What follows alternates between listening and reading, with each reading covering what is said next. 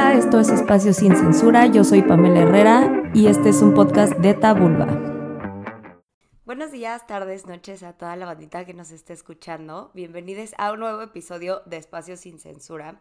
El día de hoy está con nosotros Diana Reikin, que nuestro primer encuentro, la verdad, para mí fue increíble porque vi en ti, Adriana, como muchas cosas que, que yo veo en mí, ¿no? Fuiste un gran espejo y se me hizo muy sanador ver que entre generaciones como que sí nos podemos entender, ¿no? Hemos, ahorita les contaremos de qué tema vamos a hablar el día de hoy, pero me gustaría que tú te presentaras dentro de todas las cosas que haces porque se me hizo increíble ver como también esta parte multifacética de alguien más, ¿no? Y de cómo todo eso se entreteje para llevar el mensaje que tú hoy estás llevando a través de tu trabajo.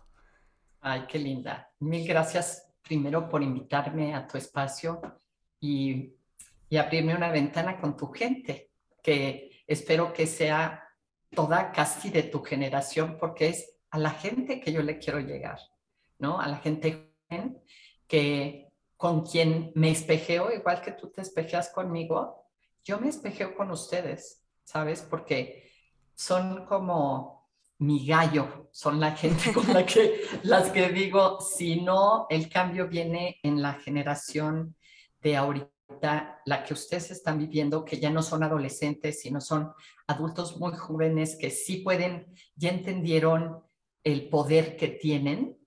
Este, pues no sé cómo le vamos a hacer, pero para aclarar qué siento que, que soy, porque como bien dices, me dedico y siento que hago varias cosas yo empiezo escribiendo a mis 17 años y, escribo para alivianarme, para curarme, porque no encontraba oídos sin juicio que quisieran escuchar lo que yo sentía. Entonces lo plasmo en un papel. Y a mis 21 años abro un estudio de fotografía que hoy sigue activo a mis 60 años. ¿Sí? Entonces, en parte del camino, a mis 46, yo sigo escribiendo todo porque el escribir es una necesidad básicamente, es donde yo plasmo y empiezo a escribir poemas de todos mis enamoramientos que voy teniendo en la vida. Después, cuando quiero yo compartir realmente lo que había vivido, digo, no, no puedo compartir esto porque se van a morir, entonces transformo lo que había sido erótico en algo mucho más romántico y lo dejo ahí guardadito en el cajón, pero cuando me da cáncer a mis 46 años y pienso que lo quiero volver a compartir, en esta ocasión la quiero compartir como lo había vivido y empiezo a escribir mucho más auténticamente, sin máscara, en donde sí empiezo ya a publicar no a publicar como que ustedes vean que yo tengo libros, no, todo lo tenía para mis amigos más íntimos, para la gente que quería leerme, ¿sabes?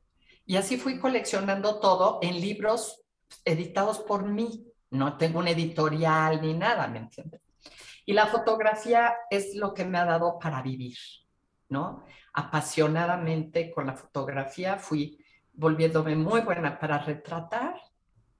Tengo un estudio que se dedica al catálogo, hacemos mucha foto de comida y a mí me sigue fascinando capturar en mi cámara la personalidad de alguien, no su rostro, sino la personalidad. Entonces, es, básicamente, soy de corazón una cuestionadora, o sea, no tengo miedo de pensar ni de expresar lo que pienso, soy una cuestionadora crítica una observadora de la sociedad, de cómo nos relacionamos unos con otros, por qué nos quedamos viviendo cosas que nos dañan. O sea, ¿sabes? Esta es Adriana en, muy pocas palabras.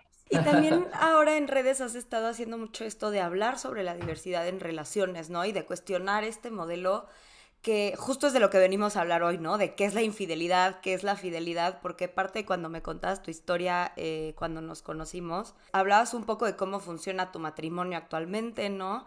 Y me sorprendió mucho porque constantemente en mi generación, o por lo menos yo desde mi experiencia personal, escucho mucho esta narrativa entre las personas de tu generación, ¿no? Personas de 40, 50, 60 años para arriba, diciendo mucho esto de que es que ahora ya la juventud está muy moderna, ¿no? Ahora resulta que si el polamor, que si el la poligamia, que si el no sé qué no, y como que no entienden muy bien la terminología, pero más allá de eso, como que pareciera que es algo que de pronto, ¡pum!, brotó con una generación y apenas empezó a existir. Y, y, tú eres un vivo testigo, ¿no? De que esto lleva sucediendo muchísimos años. Entonces, pues el día de hoy justo vamos a desmenuzar lo que es la fidelidad y, y a cuestionar, ¿no? Los, los modelos relacionales tradicionales. Sí, es un tema que le interesa a muchas personas porque casi todas estamos queriendo tener pareja. Pero este rollo de decir que, ah, sí, es que los chicos de hoy están desatados, está de moda la bisexualidad, está de moda el poliamor, está de... No, no es cierto que está de moda. Lo que está pasando es que ahora nos estamos atreviendo a hacer.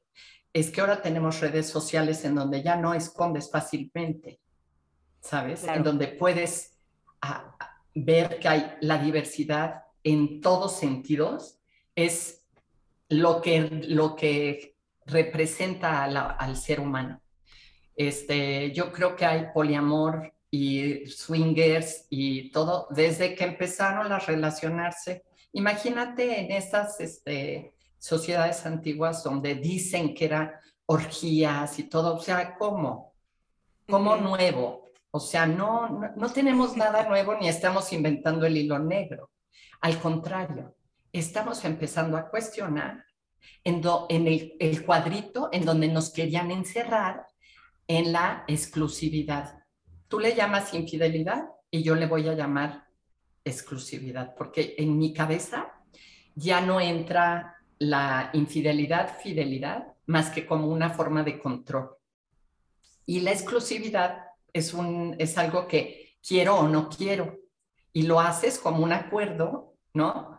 Eh, y no, ya sabes, empiezas con una persona que, con la que te enamoras y de repente lo, empiezas a sentir miedo de que esta persona maravillosa se te vaya. Y ahí es en donde se viene la primerita idea de lo quiero solo para mí.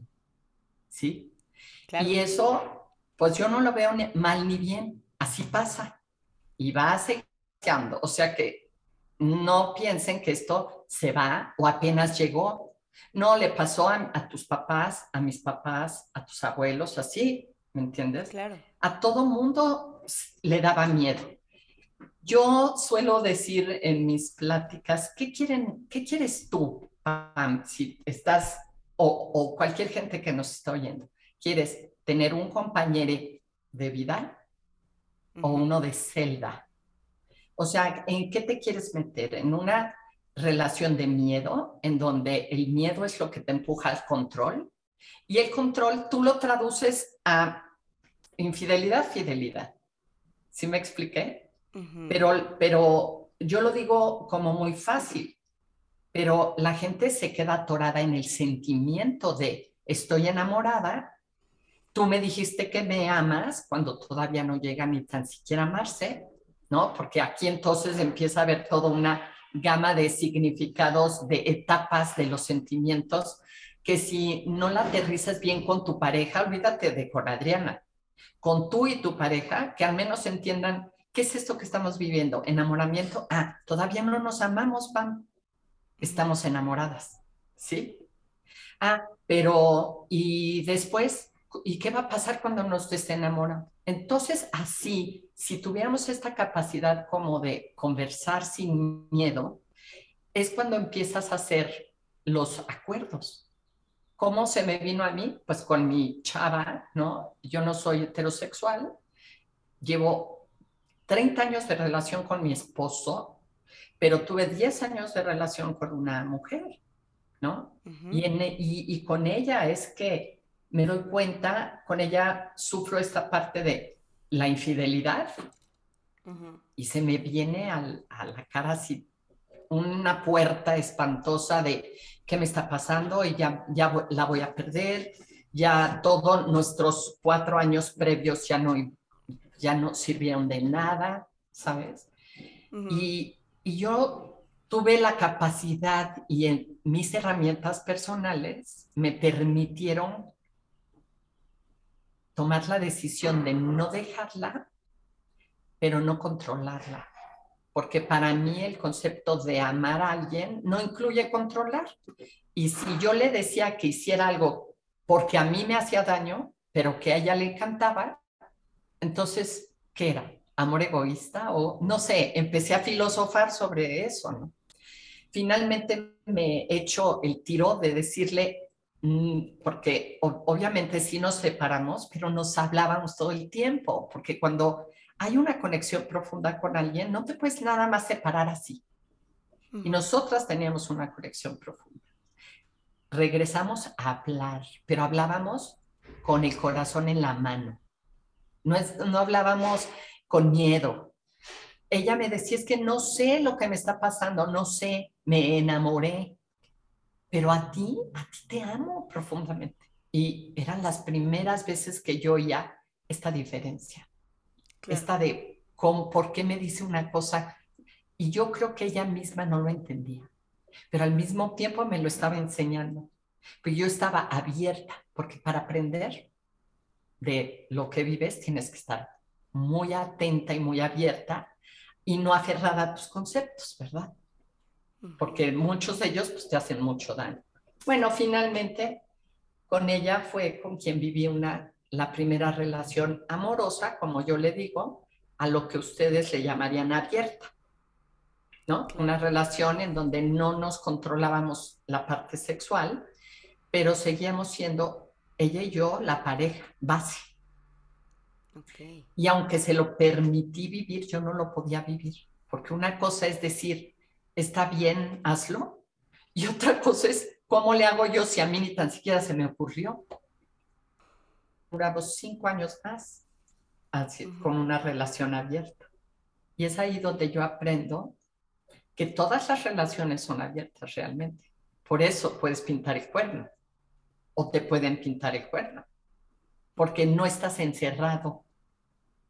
Ni aunque, te, ni aunque hagas la promesa de fidelidad que hacen las personas al comprometerse con su novia o al casarse, los datos duros nos dicen que la mayoría de las personas no cumple ese acuerdo y no es porque sean malas personas, es que son personas. O sea, lo que trato de decir es que no podemos juzgar lo que estamos haciendo millones de personas como algo patológico y malo, ¿me entiendes? Sino es humano que te gusten más personas que una. Claro, y me parece muy interesante este cuestionamiento que haces porque justo eh, aquí es donde empezamos a desmenuzar qué es lo que concebimos como fidelidad o no, ¿no? Y lo estamos ligando a la exclusividad o no, porque aquí, eh, bueno, o sea, técnicamente, si nos pusiéramos así como desde lo muy académico, pues realmente una infidelidad eh, es romper un acuerdo, ¿no? Y si dentro de tu acuerdo de pareja o parejas, está el que se pueden relacionar con otras personas y tienen esa libertad, entonces no están siendo infieles, ¿no? Porque no están traicionando aquello con lo que hicieron un acuerdo. Pero creo que todavía como que hay mucha resistencia, sobre todo en países como México, ¿no? Como en el que vivimos y hemos crecido, de poder realmente desmenuzar esto, contemplarlo, entenderlo desde un lugar, como tú dices, ¿no? No de, de hacerlo desde lo moral, ¿no? Desde esto está bien o está mal, o eres una buena o una mala persona, o qué le estás enseñando a tus hijos, ¿no? En tu caso tú, pues tienes una hija, ¿no? Y entonces me parece muy, muy, muy interesante tu caso, porque digo, bueno, ¿no? Aquí hay un ejemplo de una persona que tiene un matrimonio, pero también está experimentando esto y también lo está cuestionando y tiene una relación sana con sus parejas y con su hija y realmente no es como que nadie se está yendo por la borda, sino que creo que la base fundamental de toda relación sana es una buena comunicación y un respeto por el acuerdo que se haga, ¿no? Sea cual sea. Y me parece muy interesante cómo, cómo empiezas a descubrir esto, ¿no? Porque digo, ahorita justo pues está este podcast, ¿no? Y hay miles de podcasts como, como Espacio sin Censura en donde cuestionamos esto todo el tiempo. Pero por supuesto que esto no era algo que tú viviste cuando tenías mi edad, ¿no? Entonces, ¿cómo fue para ti como no, bueno, yo llegar ¿tú a ese tienes? ¿Tú cuántos? ¿Tú tienes 25 años? ¿26? 26. No, yo viví esto a mis 21. Y después a mis 31. Y con todas las parejas entre los 21 años que tuve, mientras yo tenía una pareja base, que era mi chica, tuvimos otras relaciones alternas, ella y yo. Éticamente, o sea, no nos engañábamos, no éramos infieles. Tú no puedes engañar a, tú no puedes pensar en la infidelidad si no hay un acuerdo de exclusividad. No van juntos. O sea, si, si hay un acuerdo de exclusividad y lo rompes, fuiste infiel. Y tu acuerdo de exclusividad, lo que está esperando tu pareja que seas es que le seas fiel. ¿Sí? Para mí me gusta más llamarle exclusividad y no exclusividad porque esto de la fidelidad me lleva un poco al, con, no sé, al, al contexto religioso, no sé. ¿sabes? Los fieles que seguían. Claro, qué interesante, sí. Sí, ¿me entiendes? Entonces, no, no me gusta la palabra, no me gusta, la, la traté de quitar de mi vida desde mis 21 años.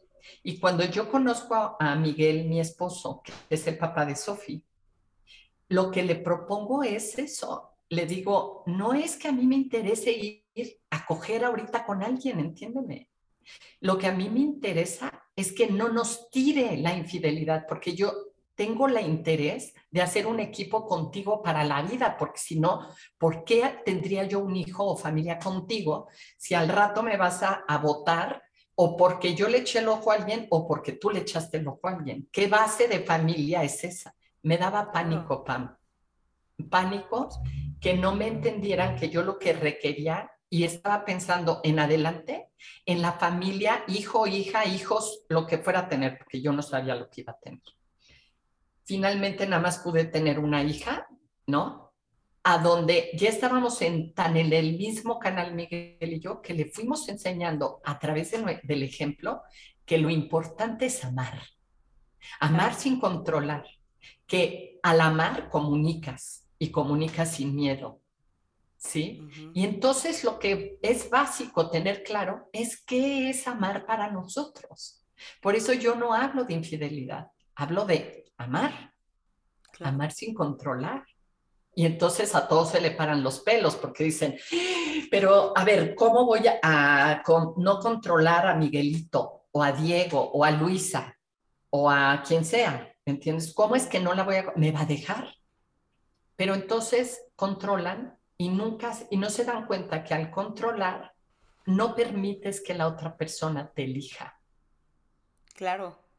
¿No? ¿Y tú qué quieres? ¿Que alguien te elija o tener un esclavo, aunque sea un esclavo emocional? Porque el chantaje moral sirve.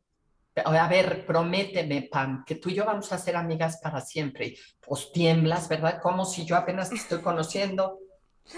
Y así funciona, idéntico esa promesa de de, en, todos sentidos, las personas, ya sea amistosamente, laboralmente, ah, tiene ciertos como enamoramientos con las demás personas. En el enamoramiento, no hagan planes para siempre. ¿Sí me entiendes? Tienes que esperar a ver que se, se bajó, la, te bajas de la nube y el otro también o la otra también, incluso en la amistad. Porque yo he visto corazones rotos por my best friend. ¿sabes? Por supuesto, sí. Sí, entonces el tema de la exclusividad aplica a, todos, hasta en los hermanos, ¿sabes? El tema no es la exclusividad, sino como el sentido de que cuando tú me dijiste que me amas, ya me perteneces. Exacto. Y qué interesante que lo plantees así porque justo creo que estas nuevas, o bueno, no nuevas propuestas, ¿no? Pero estas nuevas narrativas o estos nuevos espacios que se están abriendo más bien para hablar de estas cosas que llevan años existiendo, creo que a veces eh, están estas áreas grises, normal, ¿no? Como en todo lo que se cuestiona, en donde dice, bueno, entonces de qué se trata, ¿no? Que si ahora yo quiero no controlar a mi pareja, entonces a fuerza necesariamente tengo que abrir mi relación, no lo creo, ¿no? O sea, realmente nada más es esto, como cuestiona qué tanto de tu relación viene desde una parte del control, del miedo al abandono, que no es algo que, viene desde un juicio, ¿no? Sino para contemplarlo y, realmente pues cuestionar de, desde dónde nos estamos relacionando elijamos el modelo relacional que estemos eligiendo, porque como dices, ¿no? O sea, la libertad real de poder hacer lo que tú quieras con tu vida va a estar aunque tengas una relación monógama. O sea, al final tú puedes agarrar tus chivas y decir, me voy a ir a relacionar ah. con otra persona emocional, sexualmente, independientemente de que tenga o no una pareja, o puedes no hacerlo teniendo una relación abierta porque en este momento no te está interesando, no conoces a alguien más que te interese compartir por el momento, que está el área de oportunidad abierta para si un día lo quieres hacer, diferente, ¿no? Pero no es de que, ay, ya tenemos relación abierta a fuerza, tenemos que tener mil parejas, ¿no? O sea, como que creo que va más allá. Sabes que dices algo muy interesante que es, eh, me hizo sentir como que hay muchas personas jóvenes que están queriendo validar la relación que ellos quieren vivir. ¿Por qué tienes que validar lo que quieres vivir? ¿Lo tiene que hacer todo mundo para que tú lo hagas? ¿Tú sabes cuánta gente hoy que llevo 40 años viviendo relaciones no monogámicas, conozco, ¿cuántas personas conozco que lo hacen? Bien pocas. Claro. ¿Y sabes cuántas conozco que lo hablan abiertamente? Bien pocas dos o tres, ¿sí? Porque tienen miedo de no pertenecer. Y entonces quieres validar que tus amigos no te vean rara de decir, estás loca, Pam, pues te van a ver la cara de pendeja, ¿me entiendes? Eso es lo que te vas a ganar.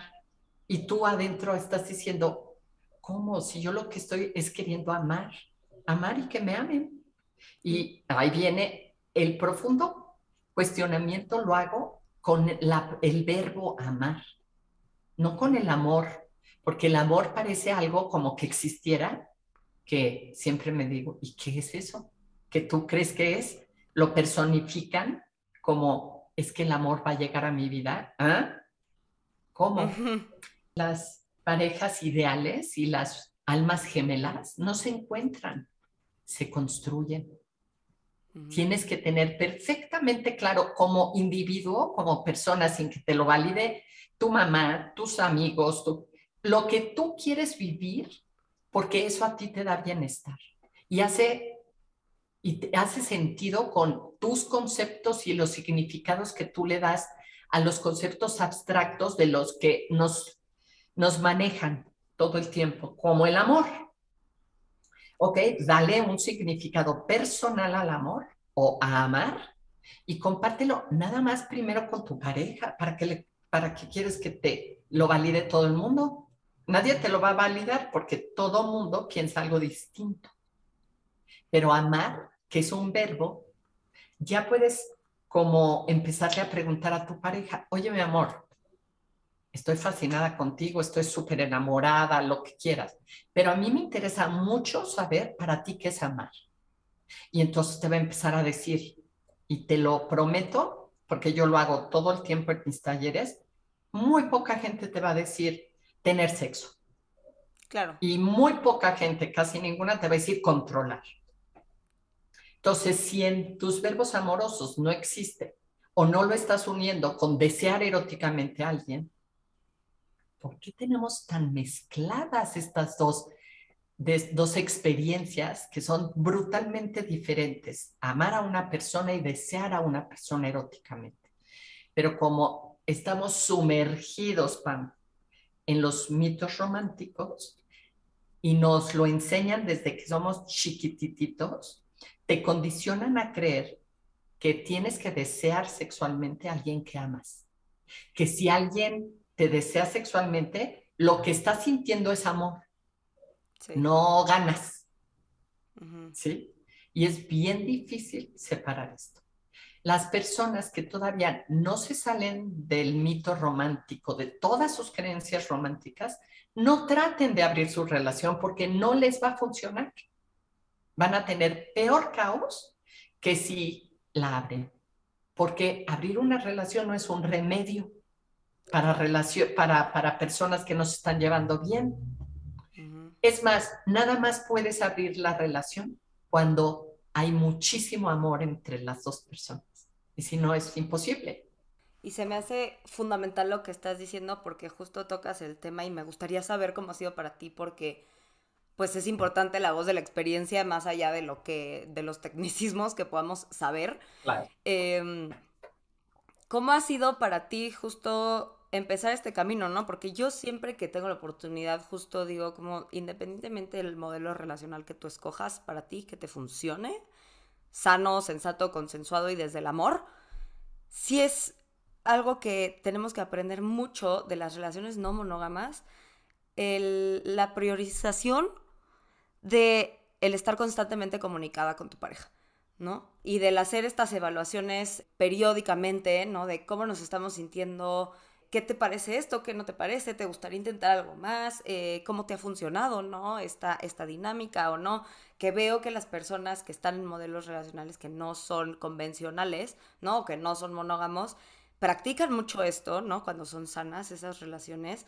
Y se me hace algo que se da mucho por hecho en una relación monógama o en una relación de exclusividad, por así decirlo, porque creemos que tenemos tan trabajado, tan by the book, eso, que ya está, ¿no? Una vez que tú dices sí a casarme en un matrimonio monógamo, o sí a ser tu novia, novio o novie, ya hay una serie de cosas que vienen en el paquete y pum, ahí está, ¿no? Ya no puedo, no sé, ya no puedo hacer... Nada más lejos de la realidad. Y justo como que es bien difícil desprenderte de eso independientemente que decidas como intentar esta nueva parte justo desde el amor, justo desde el, híjole, quiero, quiero relacionarme desde la libertad. Entonces, ¿cómo ha sido para ti esta experiencia de... Mira, a mí ya con, con, Miguel, mi esposo, yo ya lo tenía deconstruido. No, a mí me costó trabajo a mis 21 años. Cuando yo sabía que amaba a mi pareja, aunque ella estuviera enamorada de alguien más. Y sabía que me amaba, lo sentía. Todas sus muestras eran amorosas, pero se había enamorado de alguien más. Había una tercera parte una tercera persona que a mí me causaba mucho ruido, ¿sí? Y aunque mi parte racional, al estar siendo, definiendo los conceptos abstractos, que lo hago desde esa edad, de decir, bueno, pero ¿qué es esto de amar? Yo estaré amando si le pido a alguien que deje de hacer lo que quiere cuando es lo, a la persona que yo más amo. No, pues no, no, no, no me hacía sentido. Pero entonces llego con ella yo propongo eso, ella se queda con los ojos cuadrados como diciendo, neta, ¿me estás dando permiso y te vas a quedar conmigo? Y yo le dije, sí, pero entiéndeme algo, nunca lo he vivido. Mm. Quiero aprender a amar de una forma diferente. Yo no quiero vivir celando, no quiero vivir cuidando. Quiero aprender a amarme a mí de tal manera que no esté con el corazón en la mano a ver si tú te vas o no, y que tú sientas el poder de controlarme y de decirme, ah, ah, sí, entonces me voy. Cualquier cosita, ah, pues terminamos. ¿Sí me explico? Entonces, lo primero que le pedí fue paciencia. Y no sabes cuánto lloré y cómo me la pasé estos casi dos años, en donde de haber tomado la decisión, hubo momentos en que mi chica me decía, dejemos esto, yo no necesito tener otras personas. No, sí me gusta, pero no quiero, yo quiero que tú estés contenta, deja, no quiero que sufras. Pero yo ya había tomado la decisión de entrar en un camino que me hacía sentido y también entendía que costaba trabajo deshacerme del tatuaje mental que traía arrastrando desde que soy pequeña, ¿sí? No es fácil, la gente que cree que me ve a mí y me oye hablar toda en paz, toda tranquila, este es el resultado de amar sin controlar. Este es el resultado de años de práctica, de amar, no de joder, no de ver quién manda y quién controla en una relación. Este es el resultado de ir haciendo equipo con mis parejas para lograr objetivos, no importa si eran a largo plazo o a corto plazo, porque tuve parejas sexuales, nada más sexuales. En lo que yo pensé que iban a ser nada más sexuales, brotaron amores amistosos brutales, preciosos. Nunca es nada más sexo. El sexo bueno, el placentero, el juego sexual es tan maravilloso que te conecta de una manera muy particular con alguien. Por eso las parejas tenemos miedo de abrir esta posibilidad a nuestra persona favorita. porque tenemos terror que se nos vaya. Pero lo, a mí me gusta que con que ya lo entiendan así, ya entendí que es terror, no es amor. Ah, entonces, ¿por qué pido cerrar una relación? Por terror. No le digas a tu pareja, no es que yo te amo tanto que quiero que seamos fieles. No, yo estoy tan paniqueado o paniqueada de que te me vayas que por eso quiero cerrar la relación. Sí, sí cuesta, sí ténganle cuidado, pero sí abran su mente ah, y su corazón sobre todo a esta parte de qué es amar para mí, no para Adriana, no para para cada uno. Amar eso significa diferente. ¿Sabes cómo lo sé? Porque tu significado va a tener que ver con tu historia. A las personas que no les fue tan bien como a mí o a ti, ¿no? Eh, me refiero a tener padres que se amaban, padres que no se golpeaban, padres que no me abusaron, padres que, ¿sabes? Hace que mi niñez sea tan bella que me haya dado la paz que yo le quería dar a Sofía. ¿Sí? Y es ahí donde viene mi llamada de atención a la gente joven ustedes están formando parejas y muchas de ustedes y muchos de ustedes van a tener hijos.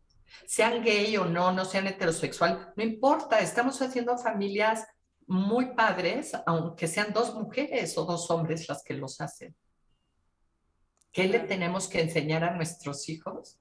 Pues eso díganmelo ustedes. Yo aposté a amar. Y, que, y para educar a alguien no puedes tirarle rollos tienes que mostrarle el ejemplo de lo que es amar. Y en eso Miguel me entendió perfecto. Y aunque le dio mucho miedo y cuando yo le propongo, antes de casarnos, que yo no iba a poder casarme de una manera convencional, que yo no creía que la exclusividad es una muestra de amor. Mi Mike se me quedó viendo así y me dijo, ¿qué quieres? ¿Como un permisito? Antes de, le dije, ¿cómo? O sea, yo no quiero que haya el, la palabra permiso entre tú y yo. Tú eres un hombre hecho y derecho, yo soy una mujer. Yo no tengo que estar pidiendo permisos ni dándolos. Pero soy buena pareja, sí te voy a tomar en cuenta. Espero que tú me tomes en cuenta. Vamos a recorrer un camino juntos. Y para eso se necesitan muchos compromisos, pero no de no de ellas sabes, de te amaré para siempre y por siempre. No, ¿qué tal si te me sales del guacal y me empiezas a maltratar? Ah, que es imposible en un caso como el mío, porque a la primera muestra de violencia, yo freno las relaciones. Y una pregunta que te hago a ti, a las personas que nos están oyendo. ¿Prohibir es una forma de violencia? ¿Qué es? ¿Para ti eso no es violento? Que alguien te diga, Pam, no te puedes vestir así. Mm, Pam, este, no salgas con, no vayas a hablarle a tu ex. A ver, no pongas este, o sea, prohibiciones. ¿Es violento o no? Pues sí, o sea, en cierto sentido, creo, yo sí pienso que, pues el control no va a venir justo, o sea, el control no viene de un lugar de amor ni de expansión, ¿no? Al final, el control viene de un lugar de miedo. Y no, y no viéndolo desde un lugar así como, o sea, a veces percibimos lo que, lo que es violento como necesariamente que es con dolo, ¿no? Muchas veces somos violentos y violentas sin querer serlo, ¿no? Pero lo estamos haciendo y es importante entonces justo reconocerlo. Decir, híjole, pues es que si yo le estoy prohibiendo ser a alguien que amo, entonces, ¿qué es el amor para mí, no? Justo. Mi manera de amar está permitiendo y abriendo espacio a la expansión, o le llamo amor más bien a mi necesidad de que nadie se vaya de mi vida, ¿no? Y entonces, eh, y es muy fuerte, o sea, es muy, muy fuerte y, y es súper confrontante y creo que es paso a paso, no creo que, bueno, la verdad es que yo jamás he tenido una relación eh, monógama. Creo que dentro de eso me he aprendido a mover con mucho más libertad conforme he tenido nuevas parejas y eso se me ha hecho muy hermoso y justo creo que es esto, ¿no? Esta parte de entender de, pues yo no controlo, ¿no? O sea, porque muchas veces eres que eres muy permisiva o cómo que te vas a ir para allá y esta otra persona para el otro lado y, y pues es que yo no, o sea en el momento en el que su libertad para mí empiece a ser un conflicto, no es momento de controlarle, es momento de moverme tal vez. Exactamente. O de, o de reacomodarme o de cuestionar qué es lo que me está moviendo la libertad de la otra persona. Pero no de decir, ah, ahora te voy a controlar, ¿no? Porque pues... Es que mm. sabes que, Pam, que controlamos y ya no nos damos cuenta. Hemos normalizado el control. Si tú ahorita en tu grupo de amigos se, hay una historia de alguien que le pintó el cuerno a alguien, la mayoría de la gente va a juzgar al que faltó al acuerdo de exclusividad, al que se enamoró. Nadie voltea a ver mal, o sea, nadie ve mal al que esclaviza. Pero nunca habría infidelidad sin antes, si no hubiera controladores. Entonces, ¿por qué no dejamos de normalizar el control y vemos y lo analizamos? Es yo lo, lo que quiero no es convencer a las personas de que vivan como vivo yo, cero. Pero sí me gusta poner una semillita de cuestionamiento personal, una semilla de las cosas pueden ser de una diversidad de maneras. O sea, la gente cree que nada más te puedes casar para estar juntos. O sea, ¿cómo? No, hay miles de maneras en donde resolver soy pareja de alguien. Pero a mí lo único que más me gustaría es que la gente entendiera pareja como hacer equipo para apoyarnos mutuamente. Eso es mi pareja. Alguien que sin, sin verse a sí mismo me va a tratar de ayudar y no se va a ir. Eso es el compromiso que haces cuando quieres tener una, una relación a largo plazo, porque si no, yo cómo sé que le quiero invertir todo lo que se le tiene que invertir para amar a alguien, porque amar es una inversión y además es un regalo y no es un trueque. Tú no le estás diciendo a alguien, te voy a dar esto, pero, pero si tú me das esto. No, a veces amas, nada más amas porque ese, ese dar y ese regalo a ti te, te hace bien. Hay una palabra que me encantaría que la apuntaran y está bien escrita diciendo compersión. No es la comprensión, mm. es la compersión. Es una, una palabra que, que tiene que ver con la empatía que tú sientes al ver a la persona que amas deleitándose, teniendo placer, siendo la más feliz y la más alegre, cuando tú no eres la fuente de esa felicidad y esa alegría. Y aún así la ves y dices, wow, que es un poco y sin que yo conociera nada lo que yo sentía con mi chica, porque la veía tan enamorada, que le dije, ¿cómo voy a quitarle eso a ella si yo la amo? Tal vez yo me tengo que acomodar como tú bien y sabiamente dices. Tal vez soy yo la que tengo que irme. ¿Por qué le tengo que pedir que no, que no le esté pasando tan bien? Porque yo la estoy pasando mal, ¿no? Es bien difícil, no es fácil lo que estamos hablando. Entiendo que ahorita haya gente que diga, me voló los sesos, este, es que yo nunca había oído, está loca esta señora, ¿cómo le invitaste para hablar contigo? O sea, de todo, de todo puedo ah, imaginarme que puede pasar, pero lo bonito de lo que está pasando es que estamos hablando de esto. Justo. Ya no está en, ya no está en el closet, ya ni se preocupen los jóvenes de que les digan, no, no, no, es que ustedes se están poniendo de moda. No, hay gente, por ejemplo, con el tema de la bisexualidad, obviamente que hay millones de bisexuales, que antes, ¿para qué yo, si soy bisexual, como es mi caso, si yo me enamoraba primero de un hombre, aunque supiera que me gustaba una chica, ¿para qué iba a, o sea, a desestabilizar toda mi, mi, mis relaciones con mi familia conservadora? Cuando yo ahorita estoy enamorada de quien ellos esperan que yo me enamore. Sí, pero ¿sabes cuántas personas les pasó eso? Se casaron, tienen hijos y de repente se enamoran brutalmente de alguien de su mismo sexo. Miles. Y piensan, no, es que ya la agarró la moda. No, es bisexual desde que nació. No se contagia la orientación. Por más que lo quieran, ya los expertos lo tienen, pero bien entendido. En la bisexualidad parece que se te contagia, pero no, eres bisexual porque yo tengo puros hermanos heterosexuales y mi papá y mi mamá son heterosexuales, o mi papi era, ella él ya murió. ¿por qué no se me contagió su heterosexualidad a mí si yo nací en medio de todos? Y después fui una en donde nadie salió del closet hasta que yo empecé a salir, empezaron a salir algunos, ¿sí?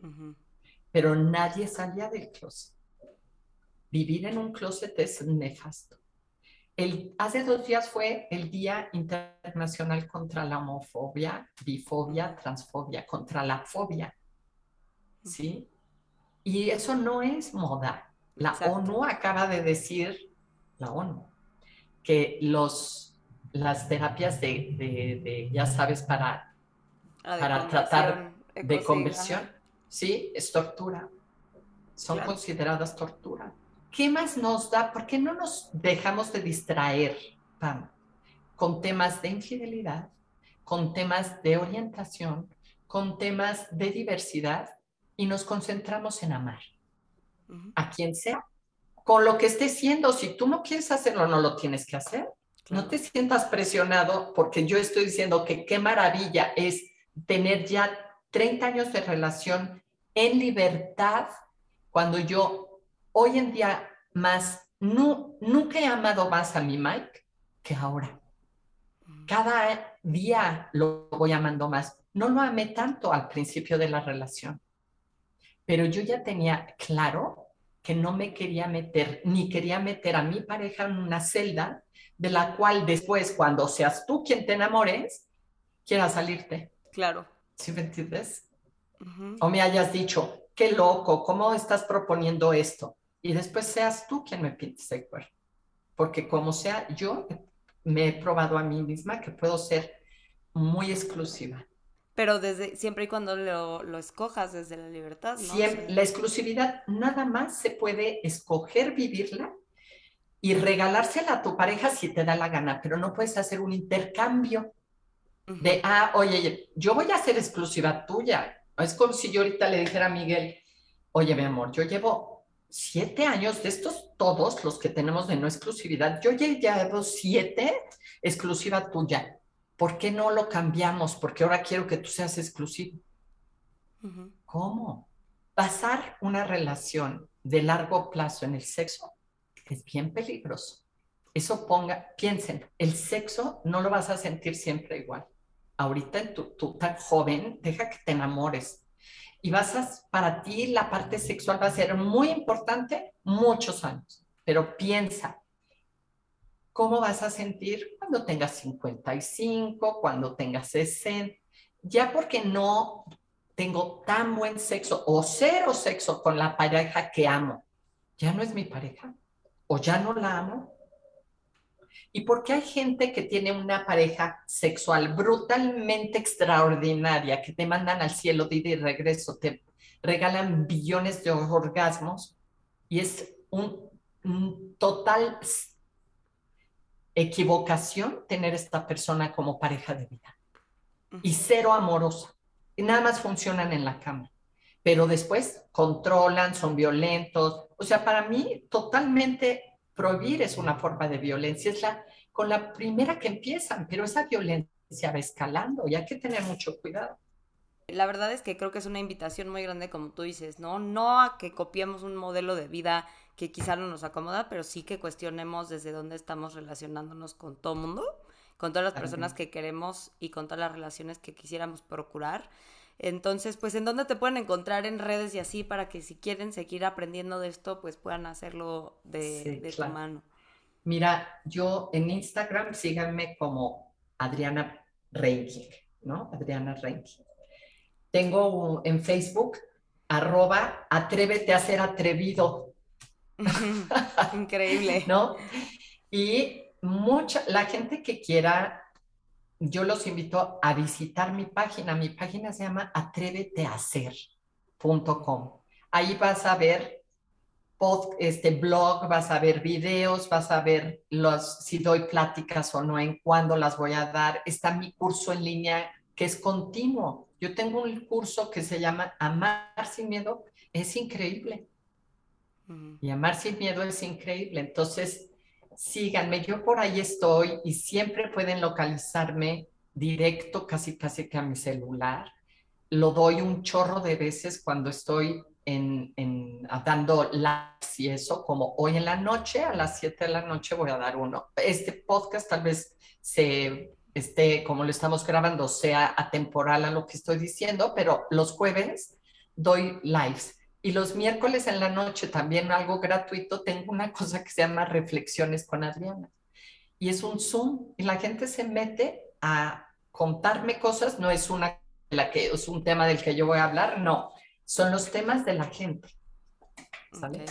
Y te agradezco, Pam, mucho, pero muchísimo esta ventanita, como te digo, a, a, a poder compartir un poco mi muy particular manera de amar y de ver las relaciones, porque sí estoy convencida de que si tú quieres tener una buena calidad de vida, es indispensable que aprendas a tener o a mejorar las relaciones que tienes. Claro. Muchas gracias, Adriana, por haber estado aquí. Les recuerdo que las redes sociales de Tabulba son Tabulba con y está el blog también tabulba.com. Eh, les agradezco mucho que hayan llegado hasta aquí en este episodio y les mando muchos saludos y un besito. Bye bye.